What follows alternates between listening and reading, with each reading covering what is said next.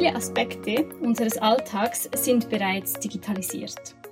Wir lösen beispielsweise das Zugticket auf dem Handy, wir lesen Bücher auf dem E-Reader, shoppen online und nutzen Google Maps. Auch im Bereich des Sports und des Spiels ist es so, dass es immer mehr digitaler wird. Und genau darum soll es in der heutigen Podcast-Episode gehen.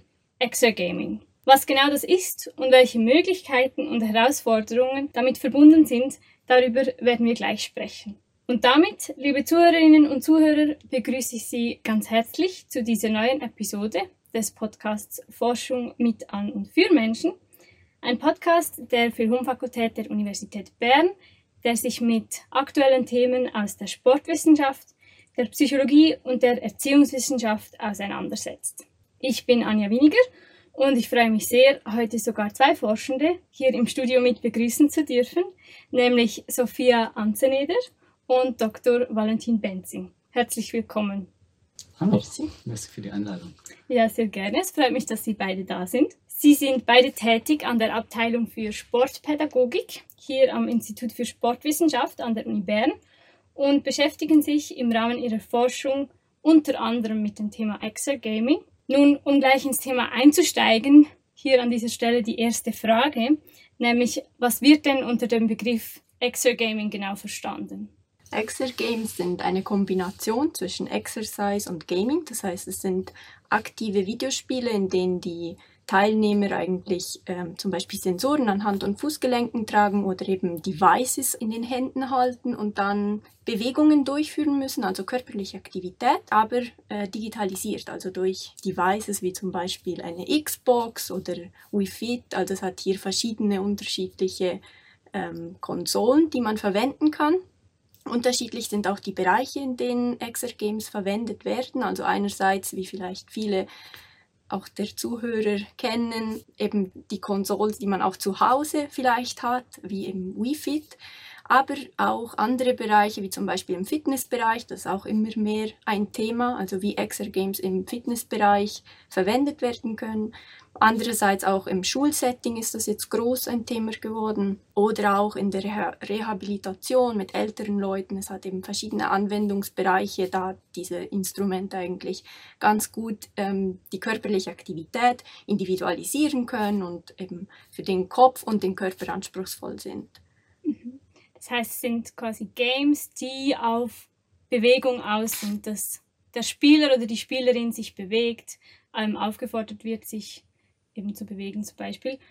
Und Sie haben auch angesprochen, dass es auch in der Schule immer mehr zum Thema wird, solche Exert Games. In der Schule spielt ja Lernen eine Rolle, die kognitive Leistung spielt eine Rolle. Welchen Einfluss hat Exergaming zum Beispiel auf die kognitive Leistung? Also grundsätzlich in der Schule gibt es also mindestens zwei Anwendungsbereiche. Der eine ist im Rahmen von zum Beispiel Pausen, wo Bewegungspausen durchgeführt werden können. Ähm, und der andere Anwendungsbereich ist mittlerweile im Schulsport, dass diskutiert wird, ob Exergaming nicht dort auch eine sinnvolle Ergänzung sein könnte. Und da gibt es auch Anbieter, die jetzt für den Schulsport spezifisch solche Exergames anbieten. Und der dritte Anwendungsbereich, der ist aber erst noch so ein bisschen im Entstehen, wäre dann vielleicht in der Zukunft, bisher ist es noch nicht ganz so weit, würde ich sagen, ähm, während dem Unterricht im Sinne von verschiedenen Unterrichtseinheiten, die dann auch eben mit Bewegung angesteuert werden können oder wo Bewegung mit integriert werden. Und das wird dann auch wieder in, in Zukunft eben über solche Extra-Games noch mit in die Schule gebracht. Grundsätzlich zeigen die Studien, dass also Gaming, Exercising und Gaming ist ja dann quasi eine Mischung aus sportlicher Aktivität, einer sportlichen Aktivität, die ich durchführe und diesem Videospielen. Das heißt, wir haben irgendwie zwei treibende Faktoren. Der eine wäre ähm, so eine Art Enjoyment, dass die Kinder das sehr, sehr gerne machen und da vielleicht auch relativ viel Spaß drin haben. Und der andere Effekt ist, dass sie sich dabei bewegen, die, äh, die positiven Effekte der sportlichen Aktivität sozusagen zu nutzen. Und wenn man jetzt der Frage nachgeht, ähm, ob die, diese Exe-Games einen positiven Effekt auf die kognitive Leistung haben, dann sind die zwei Faktoren, die zusammenspielen, vielleicht noch mit weiteren Faktoren, aber wenn wir die jetzt beleuchten wollen, dann sind wir eigentlich ganz nah bei regulären sportlichen Aktivitäten und der Frage, ob die einen positiven Effekt auf die kognitive Leistung haben. Und da sagt die Forschung, dass es so ist. Also einerseits unmittelbar nach der sportlichen Aktivität, wenn ich jetzt eine Bewegungspause in der Schule mache, kann ich mich unmittelbar danach besser konzentrieren. Gleichzeitig zeigt die Forschung auch oder deutet in die Richtung, dass wenn ich ganz, ganz viele sportliche Aktivitäten über einen längeren Zeitraum durchführe, also sportlich trainiere, dass da auch meine kognitive Leistung besser werden kann. Also diese positiven Effekte aus der sportlichen Aktivität abgeleitet, sehen wir auch bei ähm, Studien, die wir jetzt selbst zum Beispiel durchgeführt haben in der Schule, dass sich Kinder zum Beispiel unmittelbar nach dem Exergaming besser konzentrieren können. Mhm. Wie ist es, wenn die Kinder sich besser konzentrieren können? Lassen sich diese positiven Effekte von der körperlichen Bewegung im Zusammenhang mit dem Exergaming auch auf die Schulleistung übertragen? Ist der Effekt auch positiv oder gibt es da noch Faktoren, die dazwischen spielen? Ja, das ist eine gute Frage, wie, wie diese Wirkkette dann ist und ob man am Ende, äh, also das ist ja, was viele auch wollen, dass die Schulleistung dann besser wird, äh, vielleicht aber auch, dass die Kinder sich wohlfühlen in der Schule, dass sie viel Freude haben und ja, solche positiven Effekte, ob die wirklich auftreten. Und bei der Forschung grundsätzlich zu sportlicher Aktivität, aber auch zu Exergaming, ähm, sieht man eigentlich, dass bestimmte kognitive Funktionen hauptsächlich profitieren. Also die sind Hauptprofiteur, das sind die exekutiven Funktionen. Die exekutiven Funktionen ähm, sind ein spezifischer Teil der, der, kognitiven Funktionen, die besonders wichtig in der Schule sind, also zum Beispiel Arbeitsgedächtnis. Wie gut kann ich mir Sachen merken? Das ist wichtig, wenn ich einen Arbeitsauftrag ausführen muss. Dann muss ich das im Arbeitsgedächtnis halten, muss vielleicht noch irgendwie währenddessen mir andere Sachen merken, um den Arbeitsauftrag auszuführen. Ähm, aber auch, wie gut kann ich mich auf mein Blatt zum Beispiel konzentrieren? Das wäre die Inhibition oder Aufmerksamkeit. Quasi, wie gut kann ich Reize von außen ausblenden? Das heißt, wie wenig lasse ich mich ablenken ablenken von meinem Nebensitzer und aber auch so den Aufmerksamkeitsfokus wechseln. Das heißt, ich höre dem, der Lehrperson zu, neben mir wird vielleicht getuschelt, ich gehe ganz kurz mit meiner Aufmerksamkeit darüber, lenke den aber wieder dann auf mein Blatt, weiß währenddessen aber noch, was der Arbeitsauftrag war. Hier kommt dann wieder das Arbeitsgedächtnis ins Spiel und die Funktionen sind einfach extrem wichtig in der Schule, um zu folgen, um möglichst viel lernen zu können. Und sportliche Aktivität, das sagt die Forschung, wirkt sich auf die Bereiche besonders positiv aus. Und damit lässt sich dann die Frage auf die Schulleistung wieder beantworten. Also wenn wir die Funktionen, die wichtig sind für Schulleistung, wenn wir die zugrunde liegenden Funktionen verbessern können, dann verbessert sich wahrscheinlich auch die Schulleistung. Jetzt gibt es die Studien bei sportlicher Aktivität und wenn wir Exergaming als einen spezifischen Fall der sportlichen Aktivität anschauen, dann wissen wir da heraus, dass es diesen positiven Effekt auch auf die Schulleistung gibt und geben kann. Beim Exergaming selbst, muss ich sagen, gibt es noch nicht so viel Forschung. Grundsätzlich ist die Forschung in den Kinderschuhen dort noch, sage ich jetzt mal. Und deswegen sind da noch keine systematischen Reviews, Meta-Analysen etc. vorhanden. Bei sportlicher Aktivität sieht man eigentlich, dass vor allem mathematische Leistungen zum Beispiel besser werden, wenn wir jetzt auf die Schulleistung fokussieren. Mhm. Das heißt aber, man kann durchaus erwarten, dass auch beim Exergaming von einer verbesserten Schulleistung ausgegangen werden kann wir würden es zumindest hoffen und versuchen äh, langfristig den Nachweis auch zu erbringen.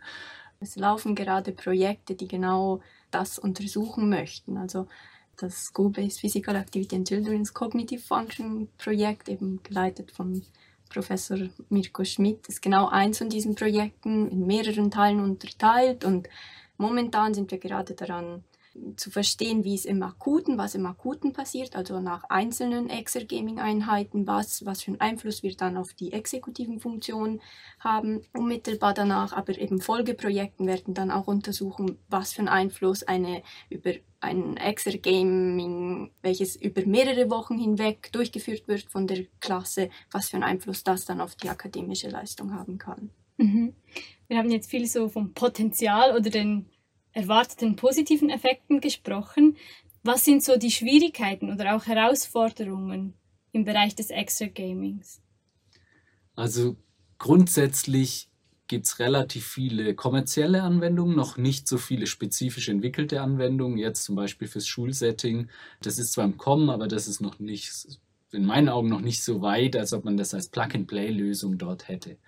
Das ist sicher eine Schwierigkeit, weil umso spezifischer wir bestimmte Sachen trainieren, umso eher finden wir dort diesen positiven Effekt oder umso mehr tritt er dort wahrscheinlich auf.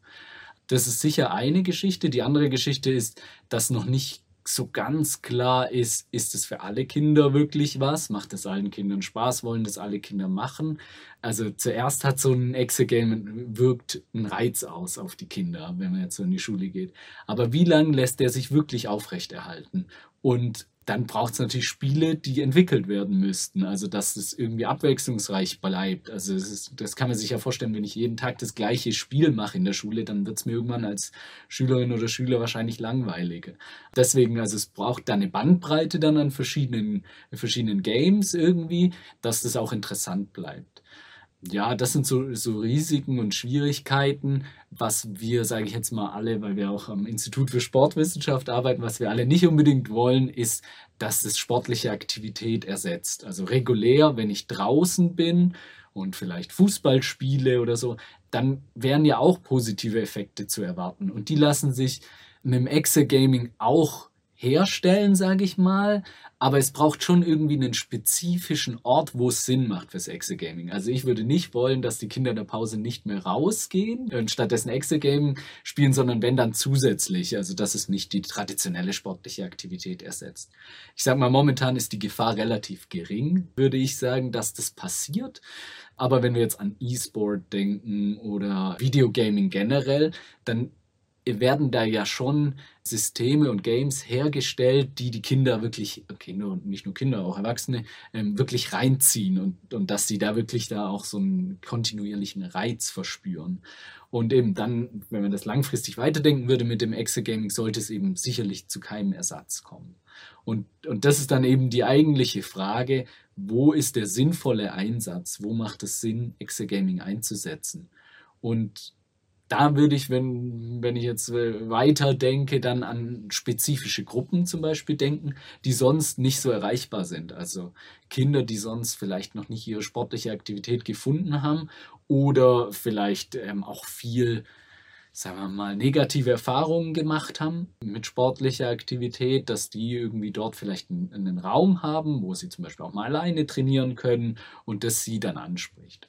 Oder aber auch Kinder mit ADHS zum Beispiel. Da haben wir eine Studie gemacht und die sind sehr angezogen von Videogames grundsätzlich. Es macht ihnen sehr, sehr viel Spaß. Und wenn man jetzt den Kindern quasi da eine, eine Möglichkeit geben könnte, für sich zu trainieren und diese exekutiven Funktionen damit zu verbessern, dann wäre das schon ein, ein relativ schöner Ansatz. Oder aber auch in der Schule, weil wir jetzt viel über die Schule geredet haben. Das ist ja immer eine Ressourcenfrage in der Schule. Wer hat Zeit für was? Also während dem Unterricht, wenn ich an individualisierte Pausen denke, nicht alle Schüler können sich gleich lang konzentrieren, sondern manche Schüler brauchen früher eine Pause. Und wenn ich dann daran denke, dass es dann möglich sein könnte, individualisierte Pausen herzustellen, die auch sogar Bewegungspausen dann sind, also dass ein Kind dann sagt, rausgeschickt werden kann und man sagt, komm, trainier zehn Minuten und dann kommst du wieder und bist wieder fit, dann wäre das sicher ein Einsatzgebiet, wo, wo es Sinn machen könnte, denke ich. Mhm. Also eigentlich auch wieder Potenzial im Sinne von einer Individualisierung, ja. dass man bestimmte Zielgruppen dann auch abfängt, die eben vielleicht nicht von alleine sich draußen bewegen oder irgendwie ein Hobby haben, ein sportliches und in den Verein gehen. Es wurde schon ein wenig angesprochen, dass zumindest zu Beginn viele Kinder sehr positiv auf das Exogaming reagieren. Vielleicht können Sie da noch etwas mehr dazu erzählen. Wie kommt es denn an beim Endverbraucher, sage ich jetzt mal? Valentin hat es ein bisschen angesprochen schon mit diesem Reward-System und mit den Feedbacks, die die Kinder tatsächlich die ganze Zeit bekommen im Videogame. Es ist ja eigentlich das Prinzip oder die Linie vom Videogame, eben von diesen kontinuierlichen Feedbacks, die die Kinder bekommen. Und das hilft natürlich sehr, die Motivation aufrecht zu erhalten. Und wenn wir dann auch noch schauen, es sind alles Digital Natives und sehr affin mit Technologie und ja, dann, dann ist es etwas, was sehr nah an diesen Kindern ist. Also im ersten Moment sind sie immer sehr, sehr fröhlich und glücklich. Wenn wir jetzt in, eben mit der Studie unterwegs sind im, im Schulhaus, sind sie begeistert und würden tatsächlich viel, viel länger auch spielen wollen. Die Frage ist eben, und dazu gibt es jetzt noch nicht so viel, wie ob wir diese Freude aufrechterhalten können in, in, der Zeit, also über mehrere Wochen hinweg. Wahrscheinlich muss man dann darauf achten, dass es auch wie unterschiedliche Spiele gibt, dass vielleicht die Kinder sogar selber auswählen können, was sie jetzt spielen können, dass es da unterschiedliche Niveaus und Levels gibt, dass man dann so wie immer mehr Punkte sammeln kann. Also eben so unterschiedliche Varianten, damit es immer abwechslungsreich bleibt, auch für die Kinder. Und wir führen ja Studien einerseits in der Schule durch, aber auch äh, zu Hause. Und da hat man schon auch gesehen, dass das teilweise halt physisch anstrengend ist. Also es ist wirklich auch anstrengend und damit kostet es dann doch teilweise noch ein bisschen mehr Überwindung, würde ich sagen, das regelmäßig und häufiger zu machen, als wenn ich vor dem Computer sitze und einfach nur ein Computerspiel spiele. Und ähm, deswegen, das geht in dieselbe Richtung, was du jetzt gerade gesagt hast, ja, deswegen ist da einfach noch nicht klar, wie sich das so auswirkt. Aber im ersten Moment ist die Begeisterung immer groß und auch bei den Studien machen sie gerne mit und sagen, ah ja, willkommene Abwechslung. Äh, in der Schule Gamen ist natürlich grundsätzlich äh, erstmal ein, ein guter Aufhänger. genau. Aber die Langfristigkeit ist, ist noch ein bisschen eine Frage. Aber die Voraussetzungen sind schon mal sehr gut. Vielen Dank für das spannende Interview, Sophia Anteneder und Valentin Benzing. Es freut mich, dass Sie da waren und uns diesen Einblick gegeben haben. Vielen Dank. Danke, Danke Ihnen. Ich hoffe, liebe Zuhörerinnen und Zuhörer, die Episode hat auch Ihnen gefallen und dass Sie vielleicht zukünftig auch mal ein Extra Game spielen und sich zu Hause vor dem Bildschirm bewegen. Ich wünsche Ihnen eine gute Zeit und bis bald.